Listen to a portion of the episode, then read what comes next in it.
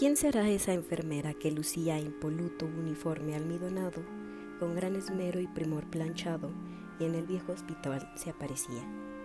Que a los pobres pacientes atendía con eficiencia y especial cuidado, si en nocturno bregar rudo y callado, agobiada enfermera se dormía. ¿Quién era esa mujer? ¿Era alma en pena? ¿Era flor por la vida desechada? ¿Quién era esa visión acicalada que así purgaba singular condena? Poema presentado en un concurso de los años 70 del siglo pasado. Hola, soy Ana Valeria y me encantan las historias de terror. Muchas gracias por su paciencia y una disculpa de mi parte por la desaparición tan prolongada. Sin embargo, regreso con la cuarta temporada de No Soy Humano y con mejores historias. Esta vez hablaremos sobre fantasmas en los hospitales, ya que cuando uno piensa en mediums, viene a nuestra mente el estereotipo de mujeres de apariencia gitana, bolas de cristal y brebajes de origen extraño. Sin embargo, los mediums del siglo XXI, irónicamente son los más apegados a la ciencia y a las explicaciones lógicas. Sí, estoy hablando de doctores, doctoras, enfermeros y enfermeras o cualquiera que trabaje en el sector salud. Su labor, al estar tan ligada a la muerte, pues prácticamente de ellos depende que se evite o más bien resulte inevitable, ya que dicho gremio tiene un acervo y un lugar especial con lo que respecta a lo paranormal. Todos conocemos a alguien que trabaja o trabajaba en un hospital y ha tenido una experiencia o una aparición. Estas últimas, de las más comunes, ya que siempre hay un paciente que fallece en trágicas condiciones o que aún no logra encontrar la forma de cruzar el umbral. Muchos intentan explicar estos fantasmas con alucinaciones por las extenuantes jornadas y la falta de sueño, es bastante lógico. Otros simplemente no encuentran una explicación razonable. El hospital es un lugar bastante peculiar, ya que es donde la vida y la muerte se encuentran trabajando por completo 24/7. Estos nosocomios pueden ser tan nuevos y modernos, así como también tan antiguos, donde hay más de un alma que no puede encontrar paz. Encontrarse en un pasillo de hospital a esas altas horas de la madrugada y ver sombras y escuchar ruidos de cosas que se asemejan a algo pero no lo son, es de lo más común que cualquiera que trabaje ahí eh, nos puede asegurar y que también tiene por contar. En un intento de contar las historias de la más vieja a la más nueva, en este orden, comenzamos con uno de los hospitales más antiguos de la Ciudad de México, el Hospital del Divino Salvador de Enfermeras de Mentes, que se ubicaba en la antigua calle de Donceles y que fue fundada en el siglo XVII. Se creía que la mujer era más propensa a las enfermedades mentales. Obviamente el atisbo de, del machismo era innegable. Había dos tipos de internas, las toleradas y las furiosas. Las toleradas vivían en uno de los cuatro pabellones destinados y las furiosas vivían en jaulas con distancia entre ellas para que no se tocaran. Estaban completamente sucias y su estado mental era deplorable. Más de la mitad de las mujeres morían anualmente. Esto nos hace darnos cuenta de los, entre comillas, lo digo yo, cuidados y métodos de curación que empleaban en estas pobres mujeres. Esto generó una de las leyendas más conocidas del centro histórico de la Ciudad de México. Tal vez muchos de ustedes la han escuchado y es de Casilda la incendiaria. Era una niña que tenía un gusto eh, desbordado por la literatura. Nadie iba a suponer que los libros serían su tragedia, porque las historias que ella leía, que, que ella leía iban a convertirse en su terrible fatalidad. La inocencia infantil de dejarse llevar por la imaginación y sentirse parte de las aventuras literarias no fueron enternecedoras en este caso. Tuvo que llegar a la juventud para sufrir las consecuencias de leer a niveles obsesivos por los personajes. Y fue así que surgió esta leyenda. Dicen que se aparece en la calle de Santo Domingo, el lugar donde estuvo su casa en el siglo XVI. Otros cuentan que su espíritu piromaníaco ronda la calle de Donceles, sitio en el que se localizó el hospital del Divino Salvador y fue su última morada, ya que ahí murió tras ser diagnosticada con locura. Lo cierto es que su espíritu ronda el centro histórico camuflándose de distintos personajes. Es probable que le hayamos dado una moneda o sonreído en un performance callejero sin saber que es un fantasma. Crecida en una familia adinerada y aristócrata, Casilda tuvo acceso a una considerable cantidad de grandes obras de la literatura desde pequeña. Su interés por las historias que leía fue en aumento al grado de forjar un hábito de lectura demasiado excesivo para su niñez, con posibilidades económicas para practicar otras actividades, ella únicamente quería estar sumergida en los libros. El gusto por los textos escritos se transformó en una obsesión de llevar a la vida real todos los personajes de sus cuentos, novelas y libretos de, de dramaturgia. Era, por ejemplo, si era un cuento de piratas, ella se convertía en una pirata. Si era una tragedia griega, ella sentía y representaba la tragedia. Absorbía lo narrado para sentirlo e interpretarlo. Fue así como transcurrieron la niñez y la adolescencia de su vida. Con el deseo de ser actriz, tras insistirle a sus papás de que en el teatro estaba su futuro, fue inscrita en el Coliseo de la Ciudad de México. Allí, aparte de estudiar, empezó a introducirse de lleno en la convivencia con artistas de la época y con desenvolvimiento en el escenario gracias a pequeñas actuaciones en algunas obras. Poco a poco fue haciéndose de más oportunidades hasta consolidarse como integrante de repartos estelares en aclamadas puestas en escena. Sin embargo, en, en el pico de su juventud perdió la cordura.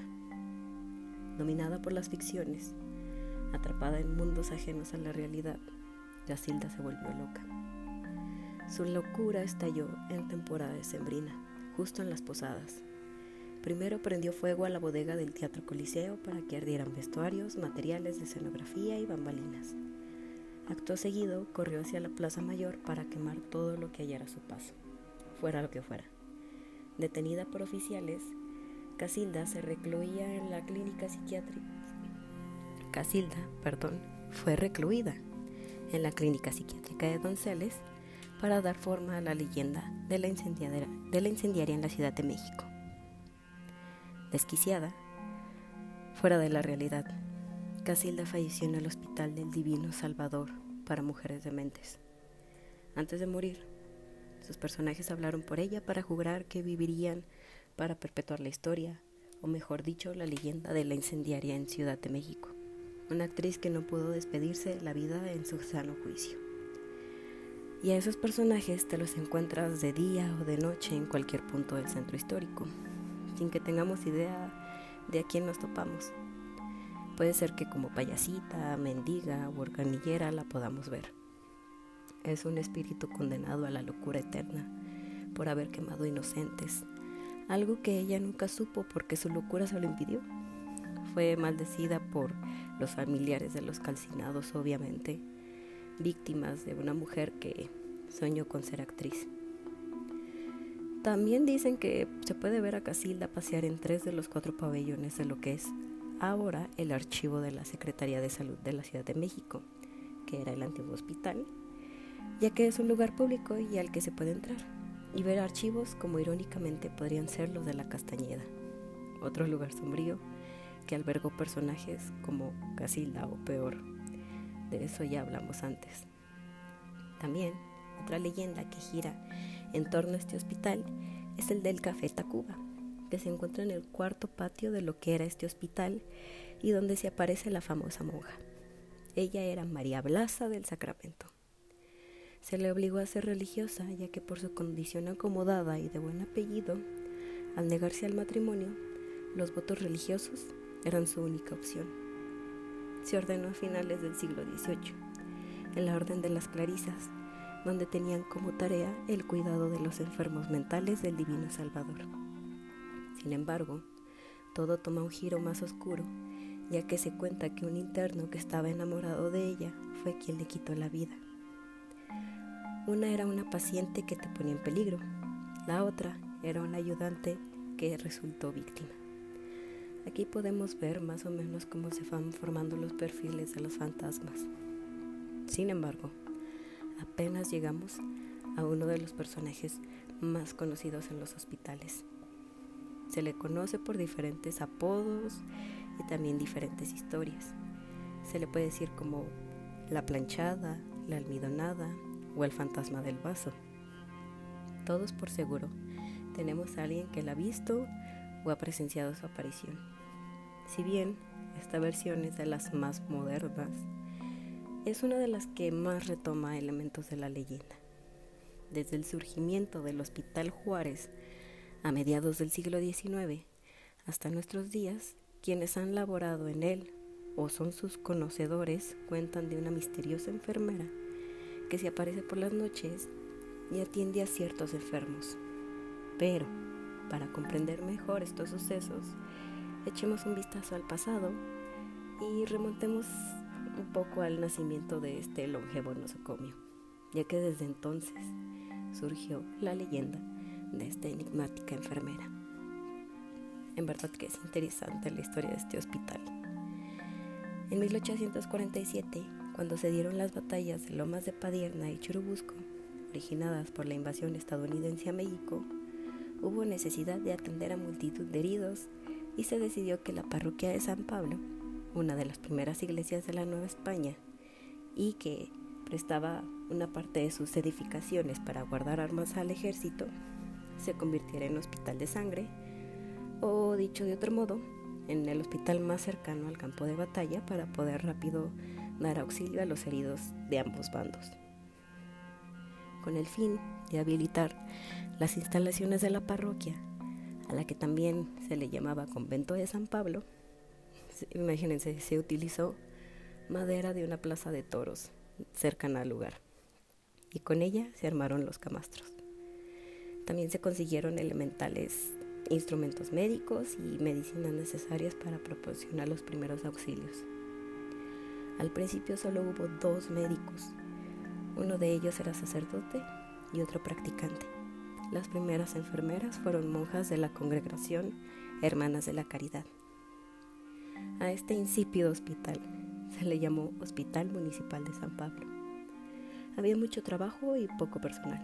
Era tal el esfuerzo que hacían las sufridas enfermeras que se quedaban dormidas, vencidas por el cansancio obvio, y cuando despertaban pensaban que a algún paciente no le habían suministrado su medicamento a tiempo o que se les había olvidado algún cuidado. Corrían para, para evitar esa falla, pero resulta que al llegar con el paciente, este decía que ya le habían dado la atención o el medicamento que las pobres enfermeras creían que habían olvidado. Y a veces preguntaban, ¿pero quién te lo dio? Y el paciente contestaba que una enfermera muy amable, rubia, cuidadosamente arreglada y portadora de un uniforme blanco muy almidonado. Extrañamente, entre el personal de enfermería registrado no había casi nadie, o más bien no había nadie registrado con estas características. Hubo enfermeras que relataron que cuando se quedaban dormidas y llegaba la hora de dar los medicamentos, eran despertadas con una palmada en la espalda. Volteaban y no había nadie la almidonada, comentaba alguien. Asimismo, hay quienes refieren que muy entrada la noche han visto surgir, no se sabe de dónde, a la enfermera rubia del uniforme bien planchado, que llega hasta los enfermos terminales y les brinda compasivo consuelo. Parece que estos sucesos se han repetido muchas veces. Al paso de los años, el hospital fue cuna de acontecimientos importantes. Por ejemplo, en 1860 se practicó la primera transfusión de sangre en México en ese hospital. En 1872, tras la muerte de Benito Juárez, se llamó Hospital Juárez en su honor y en 1896 se fundó el primer banco de sangre del país. Durante toda la historia del hospital, y vaya que es viejo, a cuya estructura se le hicieron pues varias reconstrucciones y modificaciones, le mantuvieron los edificios coloniales, que es lo que le da este sabor antiguo. En 1970 se inauguró su torre de hospitalización, pero esta pues lamentablemente fue derrumbada por la fuerza del sismo del 85. Nuevamente el hospital se impregnó de sangre de mexicanos, pero esta vez de trabajadores. En el transcurso de estos años, la presencia fantasmal de la enfermera Cicalada, que atiende a los enfermos, se ha mantenido fiel en la creencia de los trabajadores, enfermas, enfermeras y médicos, que de diferentes maneras cuentan experiencias sobrenaturales. Y pues esta particular aparición, como ya lo mencionamos, le dicen la almidonada. La primera versión que se cuenta, ya que hay muchas, pero hay dos muy importantes, bueno, la primera, se encuentra antologada en el leyendero de Valentín Rincón. Relata que hace muchos años, cuando empezó a funcionar el hospital, allá por el siglo XIX, hubo una enfermera muy estricta y rigurosamente puntual, que vestía impecable y usaba siempre un uniforme planchadísimo, pero que tenía pésimo carácter y trataba mal a los enfermeros y a los enfermos. Les aventaba las medicinas, les gritaba y de una u otra forma los hacía sentir mal. Le llamaban la almidonada. Después de su muerte, según relatan, su alma quedó vagando en el hospital y llevada por el arrepentimiento y para compensar el mal que hizo en los enfermos, se manifiesta y da las atenciones amorosas que en vida no ofreció. La segunda versión de este personaje se dice que también surge en el siglo XIX. Sin embargo, no existe un registro concreto. Magia de las leyendas. Pueden ser de cualquier lado y de ninguno. Al igual que la otra versión en el Hospital de San Pablo, en el corazón del barrio de la Merced, que ahora es el Hospital Juárez, ahí había una joven de nombre Eulalia que trabajaba de enfermera. Ayudaba a los pacientes más pobres, ya que este hospital lo albergaba gente que no tenía recursos para pagar otro servicio médico. A Eulalia se le conocía como una mujer muy hacendosa y entregada a su trabajo hasta que conoce y se enamora de un joven residente llamado Joaquín. Joaquín le hace una promesa de matrimonio. Sin embargo, un amigo del joven le dice a Eulalia la verdad de por qué no ha ido Joaquín varios días al hospital. Resulta que éste había renunciado y se había ido de la Ciudad de México para casarse con un antiguo amor. Desde este momento, Eulalia cayó en una depresión terrible la que la llevó a la muerte y se convirtió en un fantasma que ayuda como penitencia a los enfermos terminales o a los viejitos. Se dice que se ha visto en varios hospitales y se dice que se cuenta que es un fantasma que es muy notorio por su impecable aspecto. Su vestimenta es antigua y la ropa se ve como si estuviera nueva, como si apenas entrara a trabajar. Otra característica es que varios pacientes que han sido atendidos por ella dicen que al girar su cabeza al suelo no les ven los pies, sino que flota. Esto podría ser incluso una versión actualizada de La Llorona si lo analizamos de cierta manera, ya que ambas fueron burladas por un hombre y siguen penando. Sin embargo, cabe resultar que es un fantasma protector o guardián cosa extraña entre los fantasmas y que prefiere aparecerse en hospitales públicos y viejos, donde está el más necesitado y la cantidad de personal médico no puede cubrir a todos los pacientes. Siempre queda una fuga de alguien desatendido. La planchada representa ese anhelo de que exista, aunque sea en, el otro mundo, ya que en este no, alguien que ayuda al personal infravalorado de los hospitales y vaya que lo hemos visto en esta ocasión del COVID. Es muy común escuchar entre el personal de enfermería el refrán, ¿cómo me gustaría que se apareciera la planchada y me ayudara? Quien ejerza esta profesión y me escuche no me dejará mentir. A la par de la planchada, de hecho, en Costa Rica, en el Hospital de San Juan, existe el fantasma del vaso, que era una monja que cuidaba de enfermos de mala gana y que en una ocasión un enfermo como última voluntad le pide un vaso con agua y la monja se lo niega. Aquí es cuando se vuelve alma en pena porque se aparece esta monja en el hospital con un vaso y siempre lo ofrece. Sin embargo, la gente se espanta y no lo toma. Entonces se dice que cuando alguien tome ese vaso, terminará su penar. Otra historia parecida a la planchada es Ellen Laurie en este mundo más anglosajón, quien renunció a su familia y al amor por atender a los pacientes. Su tumba, de hecho, se encuentra en el Panteón Inglés Real. Imagínense la importancia de esta enfermera, ya que por lo general el ser humano tiene miedo a un mal morir y busca un buen morir, que es lo que le proporciona este fantasma. Otra de las apariciones más comunes en los hospitales son los niños. Se dice que cuando una persona va a morir, ve muchos niños difuntos que le rodean. Sobre todo se habla de esto por, pues por la soledad que hay en, en los moribundos. Porque antes la muerte era un acto colectivo. Por ejemplo, se rodeaba la cama, abrazaban al, moribundo, le besaban y podían despedirse de él. Sin embargo, en el siglo XX, en los hospitales, por la idea de higiene, el enfermo pues lo condenan a morir solo. Es por eso que estas apariciones les ayudan como a ritualizar la muerte. Esto también nos resulta muy cercano por el COVID, en el que todos conocemos un familiar, un amigo, que murió solo en aislamiento sin poder despedirse. Y espero genuinamente de corazón que los niños y la planchada los hayan podido acompañar en su buen morir. Y es por esto que los acompañantes como los niños se hacen presentes. Por ejemplo, hay muchísimas historias y es como el fantasma del IMSS de Parral, Chihuahua, al que apodaron Miguelito, que en el 2016 tomó mucha importancia porque al parecer dejaba sus huellas en el piso del hospital y que esto está ligado a las ánimas del purgatorio, ya que se decía que quemaban al difunto en el purgatorio y este dejaba una huella en el mundo terrenal, normalmente un pie o una palma. Otro espíritu como Miguelito revivió en el 2020 en la clínica 51 del IMSS.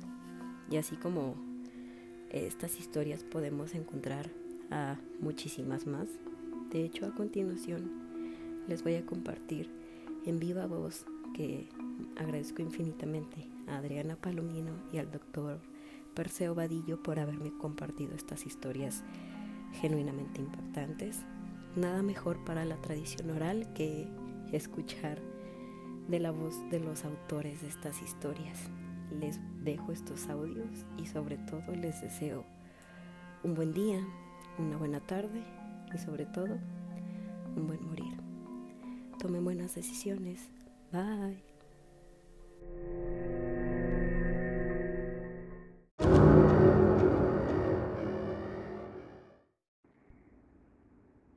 Mi mamá fue enfermera de turno nocturno durante 25 años. Em, nos ha contado varias historias eh, obviamente como el, como el turno nocturno es más lento, hay menos gente en el hospital, hay menos movimiento, hay menos trabajadores también.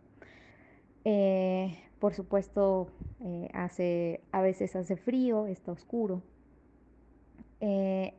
algún, por algún tiempo ella se encargó de hemodiálisis y junto con sus compañeras y recibían comentarios de, los, de las personas que, iban a realizarse la hemodiálisis durante la madrugada. A veces, eh, la, mayoría de las veces eran personas ya mayores y les hacían comentarios acerca de cómo había niños trepados en los muebles, como algún niño se trepaba en los muebles, sobre las televisiones, o, o cómo les desconectaban las máquinas o las apagaban eh, o se cambiaban los canales de televisión o se apagaban o prendían las televisiones.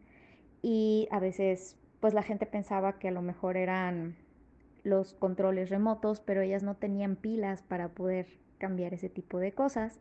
Y eso era algo que pasaba regularmente en el hospital, en, en, en, donde trabajaba, en la zona en la que trabajaba mi mamá, que les desconectaran las máquinas o que las apagaran y que los señores em, que, que, estaban recibiendo los tratamientos les dijeran, ah, pues es que aquí había un niño jugando. Em, y eh, también me ha contado sobre una zona que llamaban el anexo, que era donde ponían a los pacientes de, eh, que acababan de salir de terapia intensiva. No eran pacientes de terapia intensiva ya, pero todavía eran pacientes con cierta gravedad o que necesitaban eh, aislamiento. Y esta, esta, área, toda el área, desde, desde la entrada, era, había un, una pesadez, ¿no? Como una sensación que les daba miedo a las enfermeras que tenían que cuidar el área. Eh, había una, eh, una zona donde las enfermeras se ponían como a monitorear los, las habitaciones, eran eh, ocho o nueve habitaciones. La que estaba en el fondo, los pacientes habían reportado ver a alguien. Generalmente los pacientes pensaban que era la muerte porque se ponía a sus pies una especie de, ente que se ponía a sus pies y los pacientes creían que era la muerte y se asustaban mucho. Y eh, en el área de comando, donde se ponían las enfermeras a revisar los cuartos eh, y los, los expedientes, eh, no se alcanzaba a ver el primero, el cuarto número uno y a veces escuchaban, aunque no hubiera paciente en ese cuarto, escuchaban el baño, el, eh, retrete bajándose. Em, y pues a veces creían que a lo mejor era algún interno o, alguna enfermera perdida o algo por el estilo, pero pasaba con mucha regularidad, era de noche, poco movimiento y se escuchaba el retrete corriendo. Eh, en esa área que llamaban el anexo, había una zona donde estaba eh, la, ropa y donde ponían eh, el donde estaba el baño de enfermeras y donde estaba donde ah, preparaban los medicamentos que tenían que administrarle a los pacientes.